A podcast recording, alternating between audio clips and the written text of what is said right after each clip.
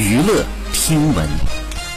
关注娱乐资讯。七月三十号，徐凯事务部发表声明，他说徐凯频频遭遇代拍、跟拍等骚扰行为，更有甚者尾随至徐凯入住酒店房间门口进行直播，已经严重影响到了徐凯的正常工作和生活，表示不支持、不提倡任何非理性的追星行为，希望大家共同抵制此类行为。好，以上就是本期内容，喜欢请点击订阅关注，持续为您发布最新娱乐资讯。